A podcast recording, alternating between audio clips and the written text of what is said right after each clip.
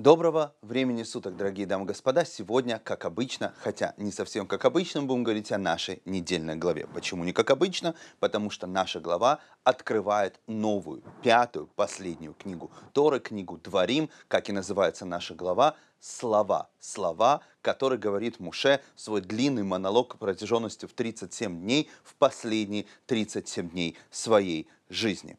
Но такое впечатление, что предыдущая глава, где мы перечисляли 42 переезда и кучу всяких географических названий, до сих пор не закончилась, потому что начинает Муше свой монолог с подробного указания, где он говорит эти слова, посмотришь направо то, налево то, четко указывает место расположения. Ну, в общем-то, ничего удивительного нету. Э, величайшие э, речи великих лидеров, они часто носят даже название места того, где они были произнесены. Ну, как, например, речь э, Линкольна, Линкольна его гетсбургское обращение. Ну, если речь Линкольна действительно изменила ход новейшей истории, то последний длиннющий монолог Мушера Бейну изменяет историю всего человечества. Но указывая это географическое расположение, Мушерабейну, да, уделяет, э, э, э, дает нам много деталей, но при этом упоминает одно место, которое, извините, пожалуйста, наши мудрецы следят за всеми ходами, говорит, этого места нигде раньше не упоминалось, и никто не знает, что это за место. Место называется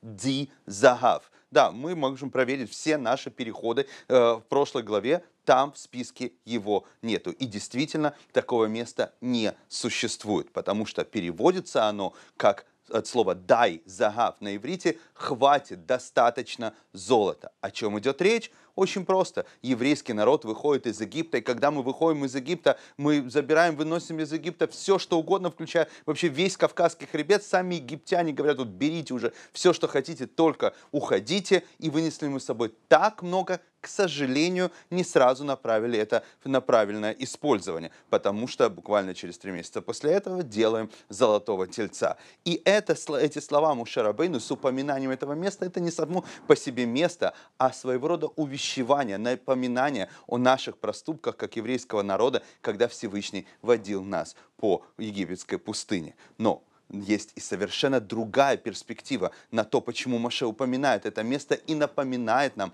о золотом тельце, а точнее напоминает не нам, а напоминает Всевышнему. В Вавилонском Талмуде приводится совершенно другое объяснение. Говорится, что это как что, э, э, своего рода обращение ко Всевышнему. Но представь себе, если ты возьмешь сына царя, человека, который э, э, воспитывался в царском доме, царь его умоет, оденет, даст ему красивую одежду, машину, квартиру, кучу денег, посадит его на лавочке между домом разврата и скажет ему, хорошо себе веди и глупости не делай. Как он может удержаться? Говорит Вавилонский Талмуд то же самое Всевышний. Он нас накидал на нас просто огромное количество богатства, что мы уже начали кричать «хватит, хватит», как той золотой антилопе. Э, а потом что же он от нас хочет? Конечно, когда у нас избыток богатства, мы куда-то его используем, так получился золотой телец. Другими словами, то, что хочет сказать э, Моше с точки зрения Вавилонского Талмуда, это не увещевание еврейского народа, а своего рода обвинение, не то чтобы обвинение, но Всевышний,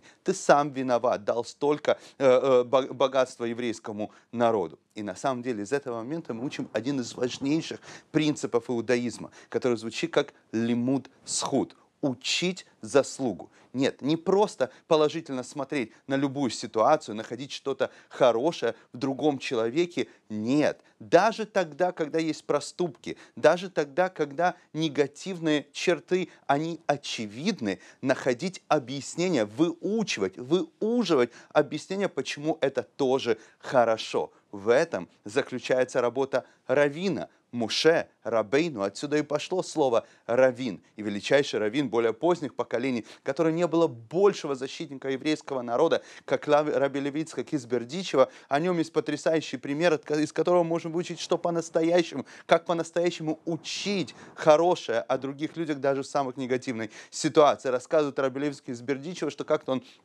приходит в шаббат в синагогу, увидит еврей, подъезжает на своей машине, выходит, плечом придерживает телефон и громко разговаривает, другой руками подкуривает сигарету. Лябелевский из Бердичева подходит, говорит, дорогой еврей, вы что, не знаете, что сегодня суббота? Он говорит, Рэб, конечно, я знаю. Он говорит, дорогой еврей, вы не знаете, что в субботу нельзя ездить на машине? Он говорит, Рэб, ну, конечно же, я знаю. А вы не знаете, что в субботу нельзя пользоваться телефоном? Он говорит, Рэб, ну, за кого вы меня держите? Конечно, я знаю. Может быть, вы не знаете, что можно что в субботу запрещено пользоваться огнем и курить. Рэбе, конечно, я знаю. Может, вы забыли, что сегодня суббота? Спрашивает у него Рэбе. Он говорит, Рэбе, я все это знаю. Что вы от меня хотите? Рэбе Левский из Бердичева обращает глаза к небу и говорит, Рибой на Шелон, владыка вселенной, посмотри, какие праведные у тебя евреи. У него все варианты соврать, а он хочет говорить чистую правду это работа Мушарабейну. Он напоминает нам о золотом тельце не для того, чтобы напомнить нам от наших проступков, а для того, чтобы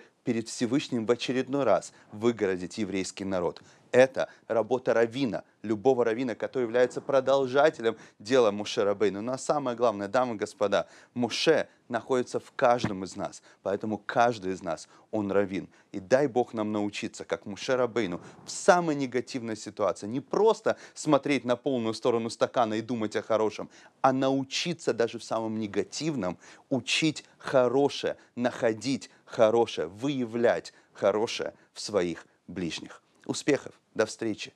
Пока!